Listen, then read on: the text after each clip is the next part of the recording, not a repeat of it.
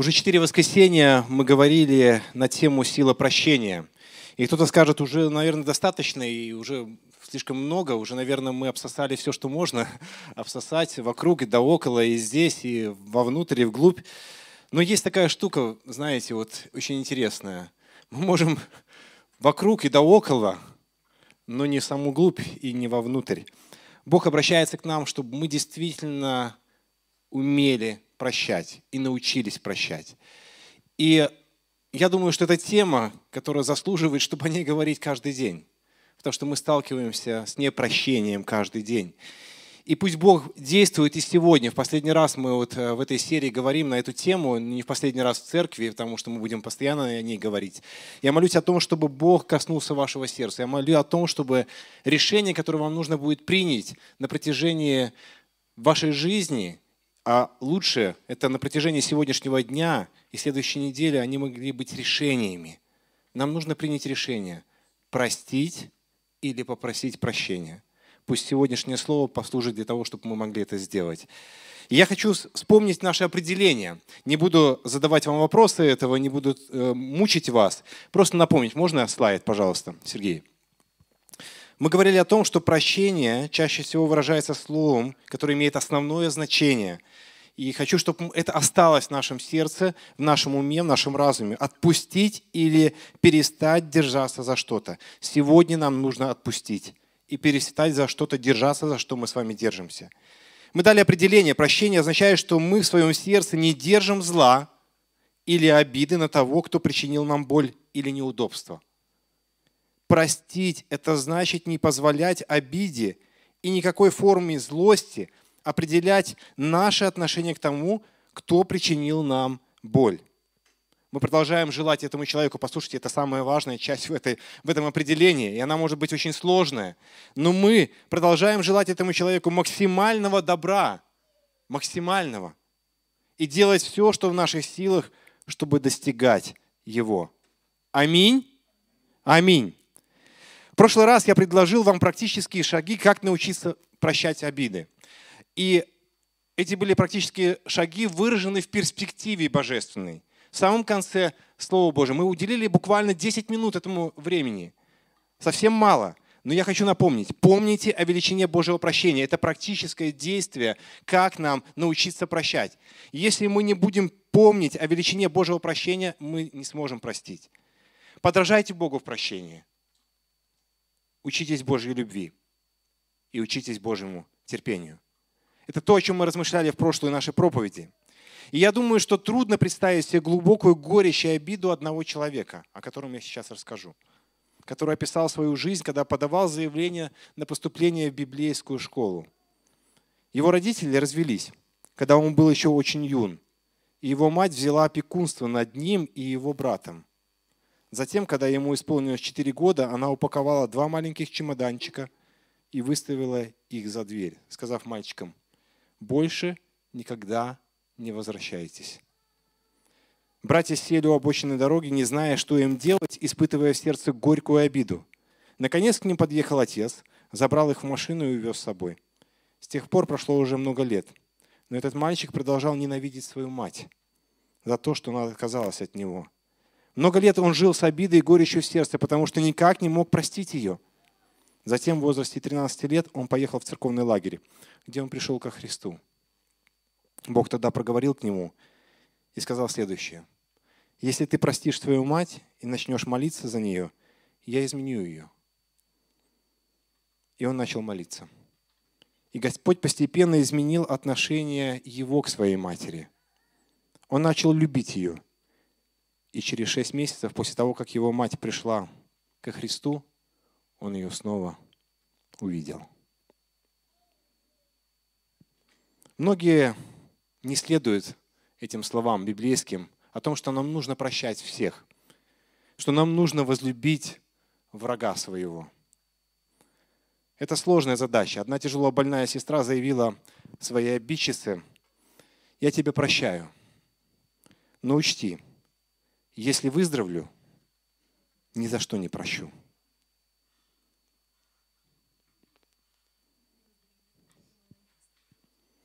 Прощение не может возникнуть само по себе.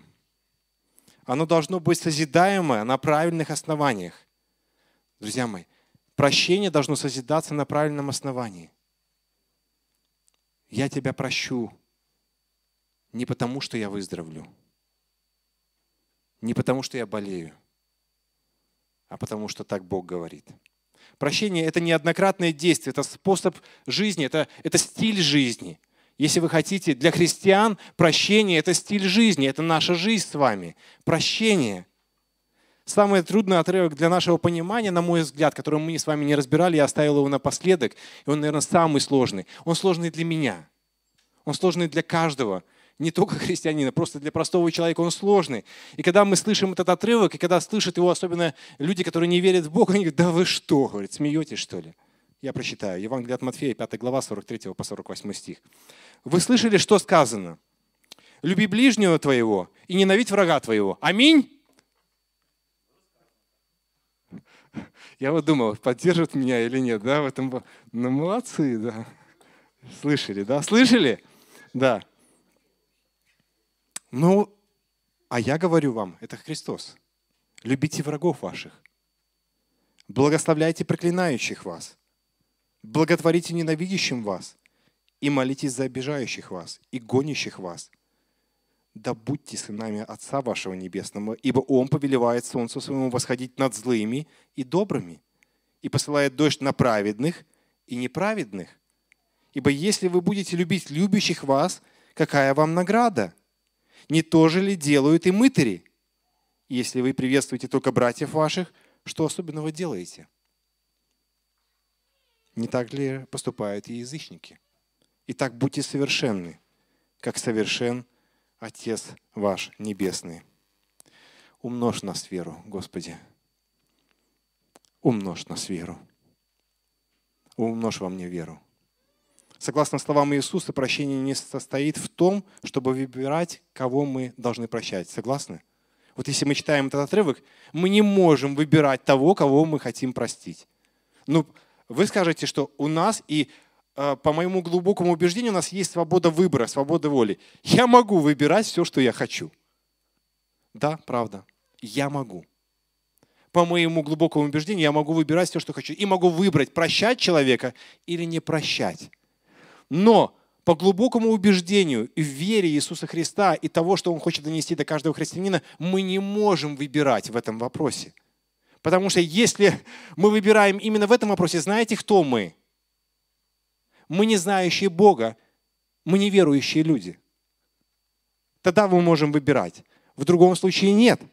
Согласно этому отрывку, ты не можешь выбирать написано «любите врагов», потому что нету более, какое последнее дно, как, где вот эта крайняя позиция того, чтобы выбирать не выбрать, кого мне не прощать. Христос говорит, ибо если вы будете любить любящих вас, какая вам награда? Что делают и мытари? Это же делают мытари. Они же выбирают, а мы с вами нет. Учение Иисуса Христа о прощении очень конкретно. И если вы хотите войти в это удивительное царство Его благодати, Его радости, Его совершенства, тогда внимайте Его словам и усваивайте Его уроки. Мы должны принимать их уроки. Если мы не принимаем уроки, мы, мы не в благодати, мы не, не в этой радости. Может быть, мы и знаем, мы коснулись чуть-чуть этой благодати, но мы не живем в ней. А Бог хочет, чтобы мы жили, мы ощутили сполна эту благодать чтобы мы полную радость, полную свободу внутри. Когда мы прощаем до конца всякого, мы ощущаем полную свободу. Сегодня мы рассмотрим всего лишь два урока о прощении. Первый урок не касается этого отрывка, но он напрямую связан с этим отрывком. Этот отрывок чуть-чуть дальше. После находится молитва «Отче наш». Если этот отрывок находится в пятой главе Евангелия от Матфея, то следующий отрывок – это шестая глава с 14 по 15 стих. Мы все хорошо знаем молитву «Отче наш», молимся ей, но в конце этой молитвы Иисус поместил очень удивительные слова. Он сказал, говорит своим ученикам, он учил их молиться, и говорит своим ученикам, что они должны делать. Он снова как будто научил их, что делать. Да, говорил, помните, про прощение, а потом сказал им, что делать. А тут он учит их молиться и говорит в конце молитвы, что они должны сделать в итоге после этой молитвы. Ибо если вы будете прощать людям согрешения их, то простит и вам Отец ваш – небесный, а если не будете прощать людям согрешения их, то и Отец ваш не простит вам согрешений их ваших. Этот отрывок на протяжении многих лет колол мое сердце. Мне было сложно воспринимать этот отрывок. Я вам хочу сказать, что иногда он так невыгоден, так неприятен, хочется выбросить его. И некоторые богословы выбросили этот отрывок из Писания. Они сказали, что в некоторых рукописях, нескольких, этого отрывка нету. Мы не должны воспринимать его буквально. В некоторых. Когда там не присутствует во очень многих, а только в одном присутствует, то я бы сказал еще, да, может быть, но только в некоторых не присутствует. В основном, во всех основных рукописях этот отрывок присутствует. Его выбросить нельзя. Невозможно. Но я думаю, что даже если бы его там не было, когда мы читаем молитву «Отче наш», молитва «Отче наш» именно об этом и говорит. Когда вы стоите на молитве, да, прощайте других. Как мы можем молиться, если мы не простили? Как мы можем взывать Богу? Мы уже эту тему рассматривали в самых первых наших проповедях на тему прощения – и вы знаете что? Урок состоит в том, что прощение других не является какой-либо заслугой перед Богом. А если мы простили другого, мы можем стать на такую позицию. О, я простил. Представляете? Я простил. Если я простил, то я уже гигант гигант вере. Но с другой стороны, мы можем посмотреть и по-другому. Бог здесь не заключает с нами сделку. Друзья мои, может быть, мы расстраиваемся иногда по этому отрывку, но я понял контекст для меня лично этого отрывка. Бог не заключает сделку. Он просто говорит, что если ты веришь, любишь меня, это твоя сущность, это твое, это, ты не сможешь по-другому жить. Ты не сможешь. Ты можешь потерпеть некоторое время. Ты можешь не дойти до конца в, в этом дне, но ты придешь обязательно к этому, если ты меня любишь. Если ты молишься, если ты обращаешься, ты не сможешь не совершить акт милости и прощения. Но не совершает здесь сделку, так как вы простили других, я не прощу вас. Вы знаете, что в принципе никакими любимыми делами, если мы смотрим на весь контекст библейский, мы не можем заслужить прощения Божьего. У нас есть путь, как к Нему подойти. У нас есть средства, как нам помолиться к Богу. И средства, помните, что мы должны сделать? Чтобы мы должны попросить что? Прощение у Бога, что мы грешники, что я иду против тебя, и я хочу, чтобы ты стал частью моей жизни. Это путь к Нему. Но это все равно, что бы я даже ни сказал, это Его решение, принять меня или не принять. Мы не заслуживаем спасения. Мы ни делами не можем заслужить. Не сколько раз мы простили кого-то, 7 раз или 490 раз. Нет, это не, это не игра. Он уже говорит о верующем человеке. Он учил учеников, которые знали Иисуса Христа. Он уже говорил о тех, которые совершили самое главное покаяние своей жизни. Хотя еще, может быть, многого чего не понимали. Он говорит, что это стиль вашей жизни. По-другому никак не может быть. То есть, если вы это не делаете, то вы не знаете меня. Вы не знаете меня, вы не к тому молитесь, вы не к тому обращаетесь. Истинное покаяние означает исповедание и оставление всякой обиды в отношении других. Все, что меньше этого, не является покаянием.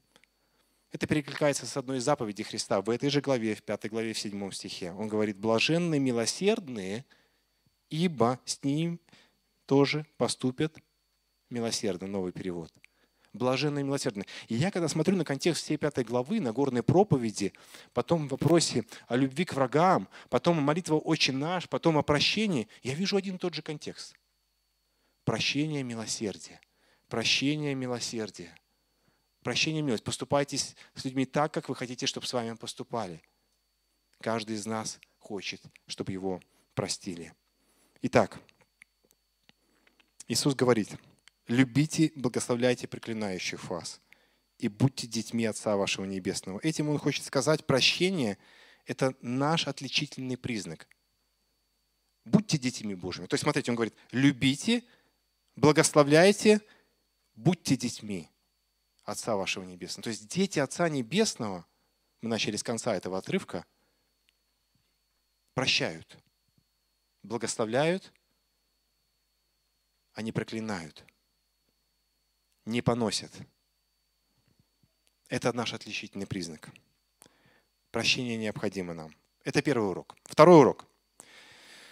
Он сложный. Мы все-таки разберем этот отрывок. Прости своих врагов. И для себя я отметил, четко понимая по интонации того, как идет этот отрывок, это заповедь Божия. Мы же заповедь принимаем только возлюби Бога и возлюби людей, но в принципе, если мы говорим о людях, то это касается заповеди конкретно в отношении возлюби людей. То есть для меня то, что говорит Иисус, прости своих врагов, люби своих врагов, это заповедь. Возлюби Господа Бога, возлюби ближнего твоего. А ближний тоже может быть врагом.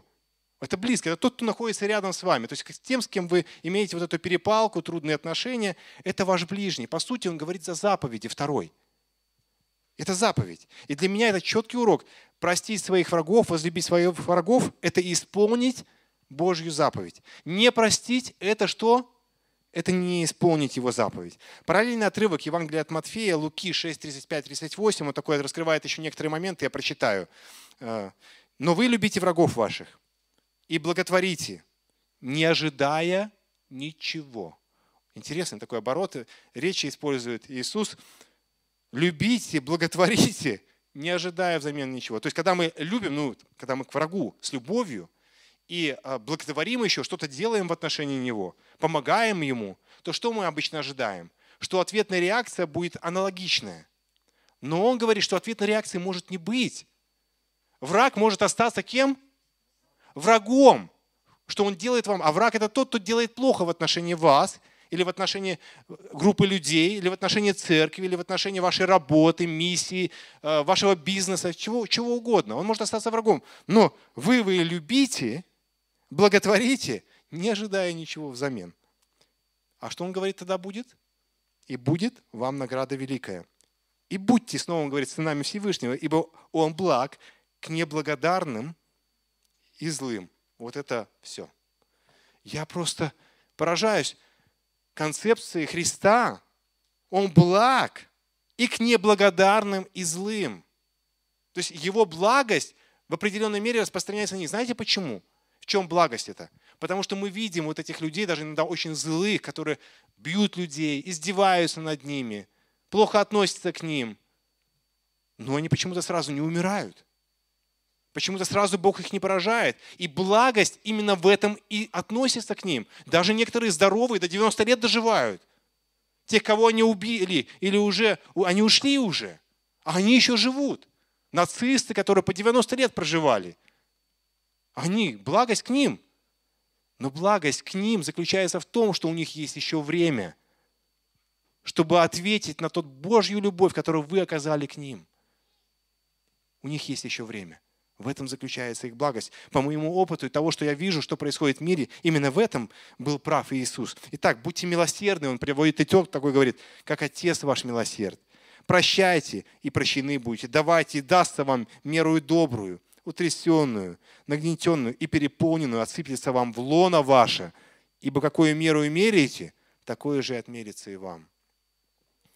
Согласно словам Иисуса, враг – это тот, кто проклинает и ненавидит вас, обижает и гонит если следовать его определению, то мы имеем врагов не только в мире, но иногда и вне этого мира. Очень многие враги остались за пределами этого мира, они уже ушли в вечность. Знаете, о ком я говорю? Я не знаю, может быть, в вашей жизни этого нет, но если вы с этим сталкиваетесь, и знаете людей, которые с этим сталкиваются, есть у кого уже умерли отцы и матери. И вы знаете, что очень многие друг с другом были врагами свои родные, иногда очень могут быть близкие, самые сильные враги. Когда из нашей истории дети не могли простить свою мать, которую оставили. Когда отец алкоголик избивал вас, гонял вас по всему дому вокруг с ремнем или с палкой. И вы затаили обиду и злость, а он уже ушел из этой вечности, его уже нету здесь. Как мне решить эту проблему? Но эту проблему нужно тоже решать. Они уже умерли, но вы еще живы. И вы можете быть живыми. В 1567 году испанский король Филипп II назначил герцогу Альбу правителем нижних земель империи. Сейчас читаю книгу Мартина Лютера Метакса, очень удивительное а, время реформации, как все это происходило. Удивительная книга, вообще как роман читается, замечательно. Если вы хотите узнать что-то о средних веках, о реформации, о том, как это происходило, то почитайте эту книгу. Очень... Они иногда бывают скучными, но это не скучные. Не знаю, для меня показалось не скучно, очень активно показывает, что на самом деле происходило в это время. Так вот, герцог Альба был непримиримым врагом начавшейся протестантской реформации. Его правление называют режимом террора, а его совет кровавым. поскольку он приказал казнить тысячи протестантов, время, когда во многих странах, да, то есть ну, движение очень сильно активизировалось, спасение по вере, по благодати. Нельзя заслужить спасение по деньгами. Индульгенция, то есть как бы отказ от индульгенции. Это, это било по кошельку очень многих людей. И как-то одному из приговоренных к казни за веру удалось спастись. Ну, их казнили, сжигали на кострях, топили, вешали, четвертовали, что только не делал. Была холодная зима, и преследуемый солдатом мужчина побежал к озеру, покрытым тонким льдом. Благополучно перебравшись на другую сторону, он вдруг услышал крик о помощи. Лед не выдержал солдата, и тот стал тонуть. Рискуя быть схваченным, подвергнутым пыткам и казненным, рискуя провалиться под лед, беглец вернулся обратно и спас врага. И сказал, что мною двигала Христова любовь и верность тому, чему я учу других. Верный своему Господу, он не мог поступить иначе. Не мог. Это его сущность. Это его жизнь. Даже ценой своей смерти. Шотландского реформатора Джорджа, Джорджа Вышерта, современника, э, друга Джона Нокса, приговорили к смерти как еретика. Поскольку палач знал о бескорыстном служении этого проповедника Вышерта, сотнями умирающим во время эпидемии оказывал помощь, он никак не решился привести приговор исполнение, он хотел отказаться. Видя его угрызение совести, Джордж Вышард подошел к палачу и поцеловал его в щеку. Сказал, я прощаю тебя, мой возлюбленный брат. Делай свою работу. Все это ужасные, очень тяжелые трагедии, тяжелые печальные истории. Но вы знаете, что Бог бескомпромиссен в наших отношениях. Кто таит в себе непрощение, тот так и живет. Кто таит в себе прощение и живет прощением, он, возможно, может даже и умереть, и очень быстро. Но он умрет в свободе, обогащенный полной благодатью в Иисусе Христе. Но когда я думаю не только об таких вещах, а думаю, например, о таких вещах, как развод. Иногда мы говорим о смертях, о таких вот э, подвигах веры, когда тебя должны были сжечь, как еретика, потому что ты стоял за веру Иисуса Христа, не хотел предать Его. Но у нас есть обыденная жизнь наша. Муж и жена, брат и сестра. Когда развод может быть еще хуже, чем смерть. Я встречался с разными ситуациями и видел, что происходит в некоторых семьях, когда происходит развод. До этого любящие друг друга люди, знающие бескомпромиссного Бога, любящего Бога, готовы убить друг друга, задушить друг друга. Они становятся врагами друг другу, не хотят знать друг о друге даже ни на грамм, ни на милость. Они не просто уходят из церкви, они разбегаются в разные уголки земного шара, чтобы только не видеть друг друга – это еще похлеще смерти. Когда ты умер, с тебя нет спроса. Но когда ты живой мертвец, это очень сложно. И они говорят, я не могу простить его. Пастор, я не могу. Вы просто не знаете, что она мне сделала или что он мне сделал. Или у меня есть на то свои причины. Вы просто в этом не были. Вы просто в этом не находились. Да, и не хочу. И не хочу попасть даже туда. И не хочу даже знать об этом. Но нету причин. Говорит, вы не знаете даже, что там происходило. Это страшная боль. Но знаете, когда мы придем на судный день, и этот отрывок, который мы читали в самом начале, Евангелие от Матфея, 6 глава, «Если не прощаем», он очень бьет мне по голове. Я думаю, что я скажу на судном дне? Я не простил свою жену или своего мужа своего брата или сестру, своего мать или отца, потому что они были такие. А Иисус мне вот этот ответ сказать может, а почему я должен был тебя прощать? Он так не скажет. Но если, бы, но если подумать, то почему он должен нас прощать? За какие заслуги? За что? И тем не менее, ни одна из причин, нету ни одной причины, чтобы не простить даже самого злейшего врага. Сложная тема, очень сложная.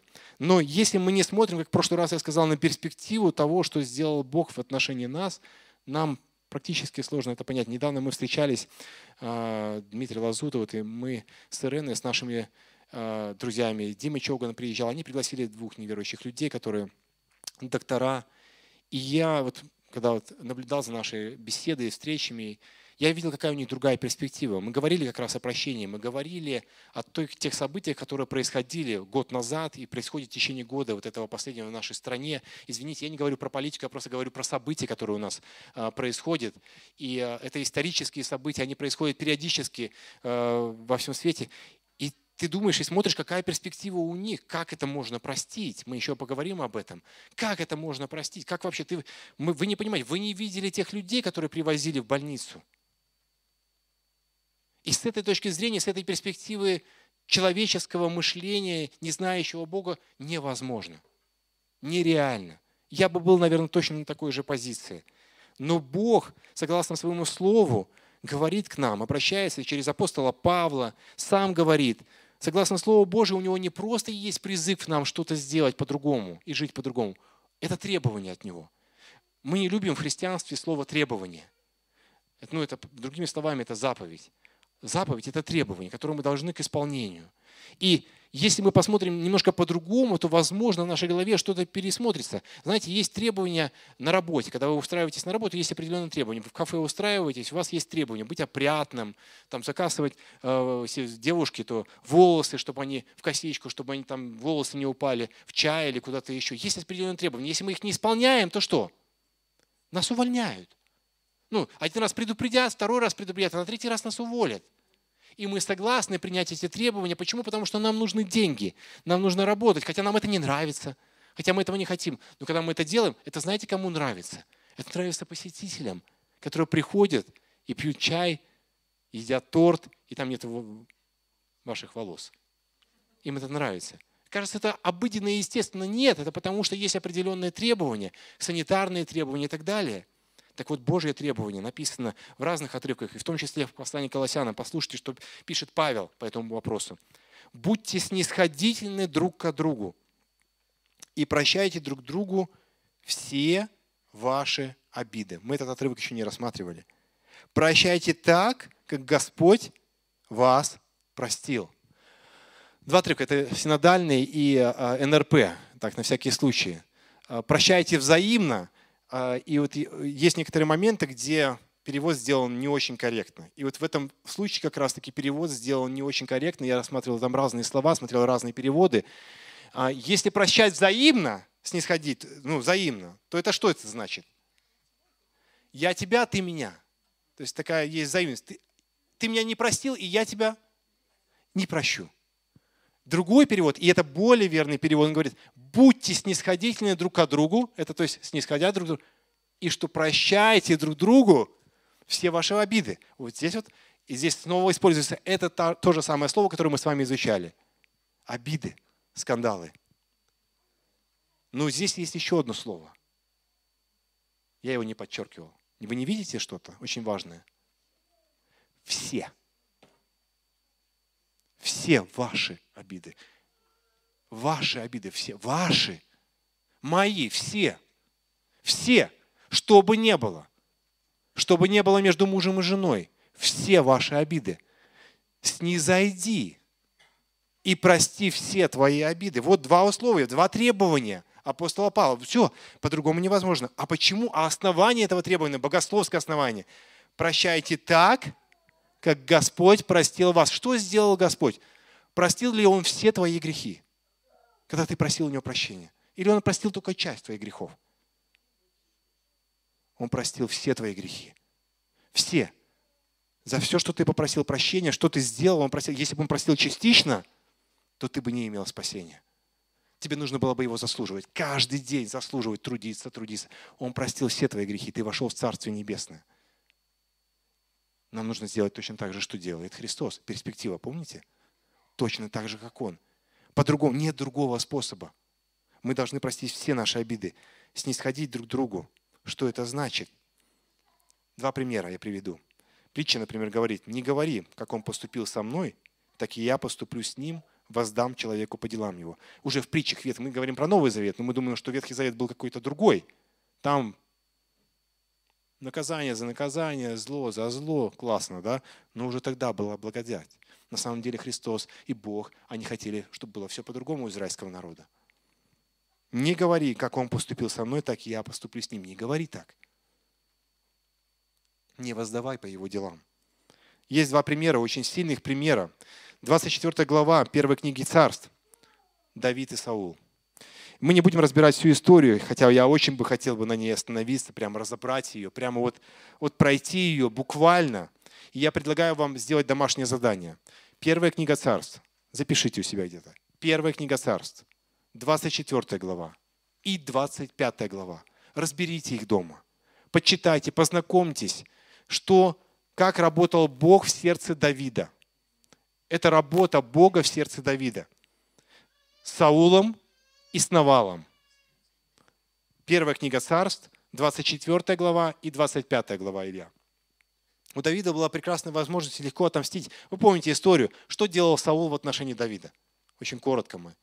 Гонял его, друзья мои. Не просто гонял его, он хотел его что? Убить. Он был его враг. Ну как враг? Он, он был, уже он поставлен был на престол Божий. Богом. И он об этом знал, понимал, что он займет его место. Ну как, ну, друзья мои, ваше место кто-то займет. Ну, ваши, вас сместят с вашей позиции, да, где вы занимаете. Вы получаете прекрасные бабки там или что-нибудь еще, а вы знаете, Петя хочет занять мое место. Вот, ну в мире как происходит. И что вы сделаете? Да вы расстреляете его там со всех сторон. С одной стороны от одного человека, с другой стороны. Пустите все слухи, все, что можно. Создадите всю там интригу, какую только можно сыграть. И выгоните его с работы. Его уволят э, потрохами, а вы остались на работе. Да? Но это то, что делал Давид, ой, то есть Саул с Давидом. Друзья мои, он гонял его. Но Бог послал Давиду для урока Давида, а не Саула, и для урока Саула одну историю. Саул захотел справиться по нужде. Ну, раньше как, туалетов же не было таких, как у нас есть там на улице, там где-то в это. Зашел в пещерку и справлял нужду. А в этой пещерке прятался, как ни странно, кто? Давид. Бог привел Саула прямо к нему, вот рядом. Он отрезал край его одежды. Все ему кричат, Ха, Бог послал нам тебе, это Бог придал в твои руки Саула, убей его сейчас и отомсти за себя. Так звали его, его ближайшее окружение. И вы знаете, наверное, я бы точно так же, представляете, какая удача посчитаться с ним. Ну все, вот он, он же гоняет меня. Но Бог проговаривает его сердце. Давид удержался от мести, от мести и решил показать ему Божью любовь, как он его любит на самом деле. Саул тогда ответил на это, когда узнал. «Ты правее меня». Это 18 стих 24 главе. «Ибо ты воздал мне добром, а я воздал тебе злом». Ты правее меня. Его сердце на мгновение растворилось. Мы знаем, что да, было очень глубоко жестокое сердце Саула в тот момент уже. Злой дух вошел в него. Сложно было сопротивляться ему.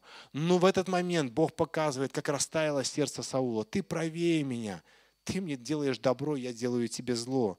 И вторая история, прямо вслед за ней, я думаю, что не просто так показывает сердце Давида и как Бог работал с Давидом и может работать с каждым из нас. Это история, мы находим Давида в ярости мщения неблагодарного человека по имени Навал.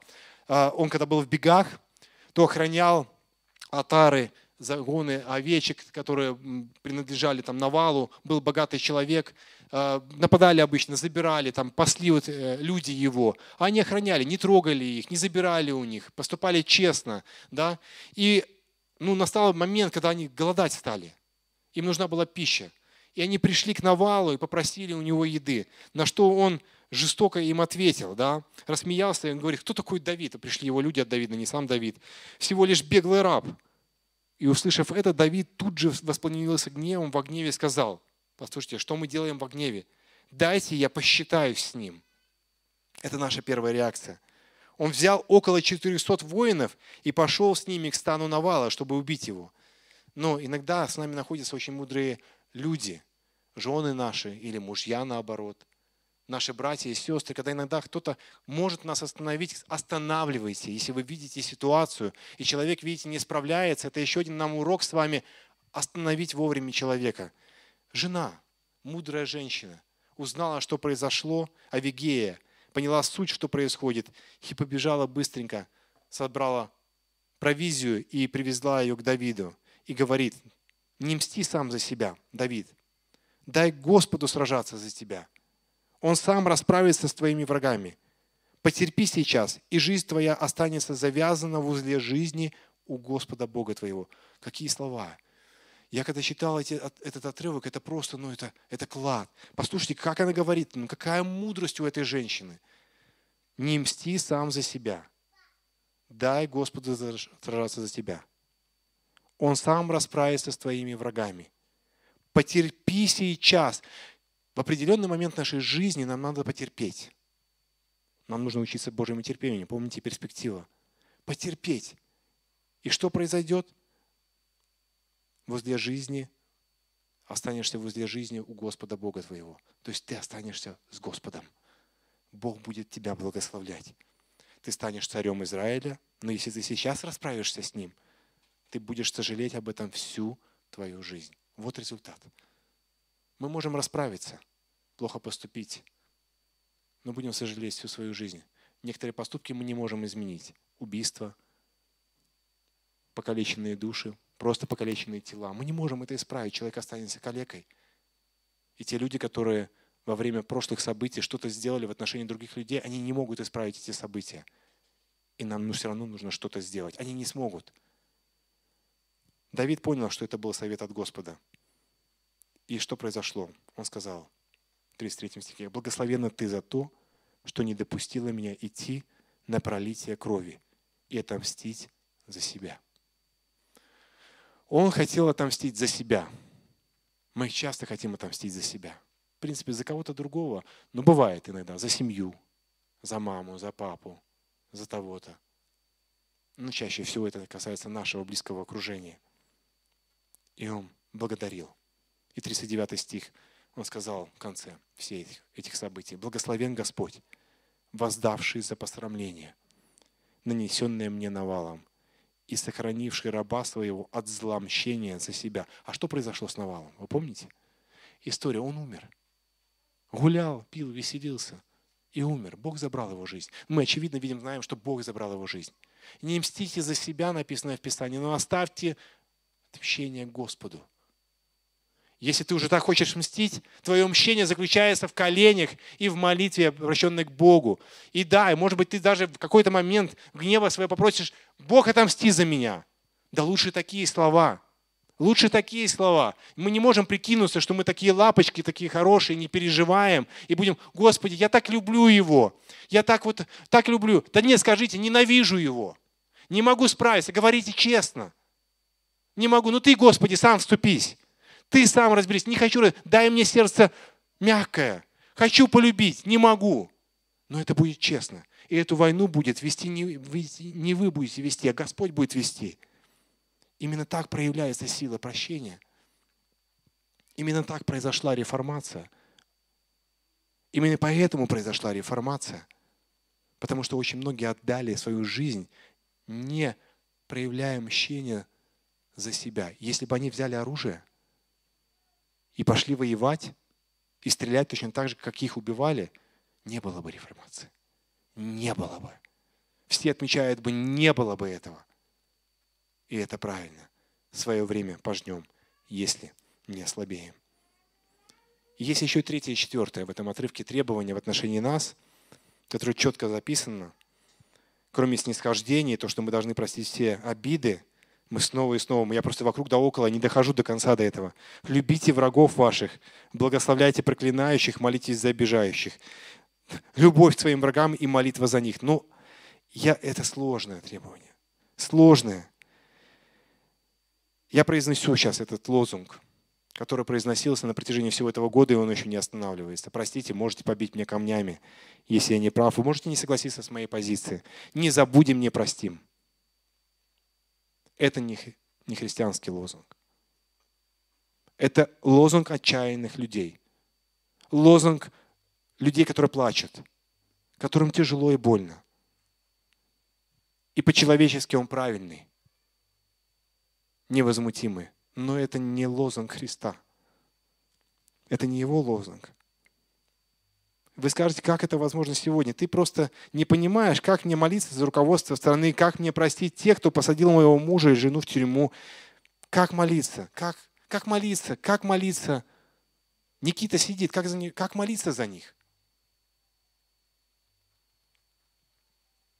Как мне простить врача, который допустил ошибку в диагнозе или скрыл последствия? В итоге моя жена или мой ребенок умерли?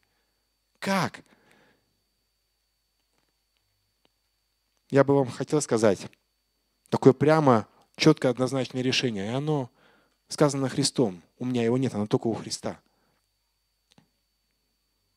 Мы призваны прощать, а Бог призван наказывать и судить.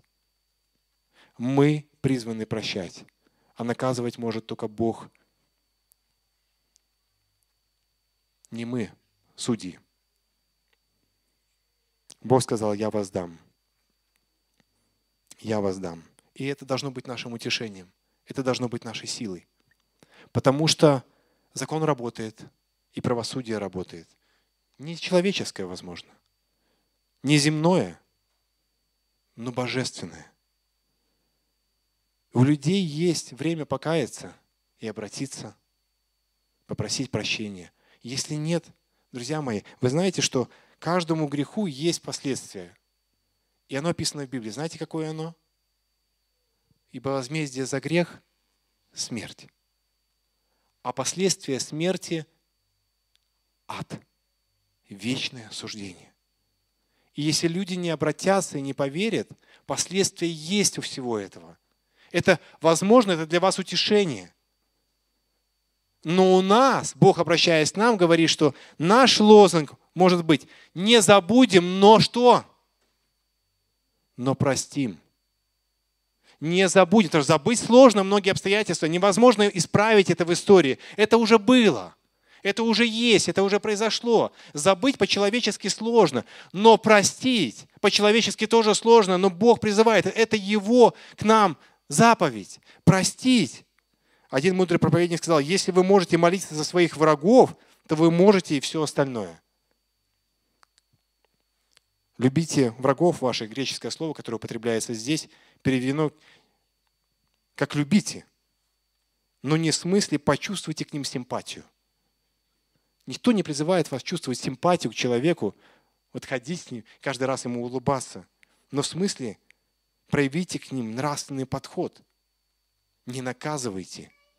Не делайте ничего своими руками, чтобы ему было плохо – простите его в этом отношении. Проще говоря, простить кого-то, это не значит возбуждать себе симпатию к этому человеку, но принять нравственное решение, удалить ненависть из своего сердца. Прощение – это удалить ненависть. В 1956 году группа миссионеров из Америки отправлялась в Эквадор для того, чтобы проповедовать Евангелие южноамериканскому племени Аука, воинственным дикарям, с которым никто не хотел иметь дело – они сразу же убивали белых людей, которые пытались приблизиться к ним. В этой группе был Нейт Сейнт, человек средних лет, хотевший проповедовать Евангелие дикарям. Миссионеры со временем установили контакт с племенем. Все вначале шло хорошо, пока однажды днем вертолет не обнаружил пять белых тел на берегу реки. Сейн был убит копьем. Рядом с ним валялись странички из Нового Завета. Его жизнь закончилась. Дома его ждали жена с маленьким сыном. Спустя годы другим миссионерам Бог послал успех. Они перевели Новый Завет на язык этого племени, и многие дикари из Аука приняли Христа. Человек, убивший миссионера Нейта, также раскаялся в грехах. Этот дикарь приехал в Америку и, подойдя к сыну миссионера, сказал, «Прости меня, что я был тем, кто убил твоего отца». Легко ли было сыну простить убийцу своего отца и принять его как брата во Христе? Ведь из-за того дикаря мальчик не знал отцовской любви. Из-за того дикаря он был лишен крепкого плеча, на которое можно было положиться. Он жил в проголодь. Во Всемирном центре по миссионерской работе в Сэмфордском университете в Америке на стене сегодня висит фотография сына Нейта, Сейнта, с дикарем из племени Аука, бывшим убийцей, а теперь искупленным кровью Христа. Они обнимают друг друга, как родные братья. Прощение делает чужих людей, врагов, родными людьми. Прощение заложено в самом характере Бога. Если мы подражаем Христу, то мы не можем не прощать. Итак, два урока, которые оставил нам Христос. Первый, вы должны помнить, это не наша заслуга, это Его заслуга. А второе, это Его заповедь. Простить и возлюбить своих врагов. И перед молитвой у меня последний вопрос к вам. Вы верите, что грехи всех ваших прошлых лет, все, что вы сделали, прощены вам?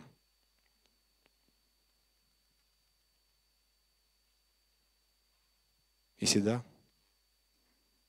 это замечательно. Это большая радость.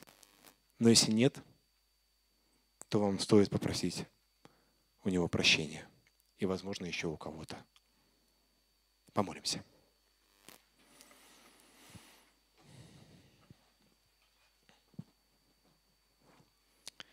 Боже, Ты великий и всемогущий Бог, который простил нам все наши грехи и очистил нас от всякой неправды. И мы благодарны Тебе за это.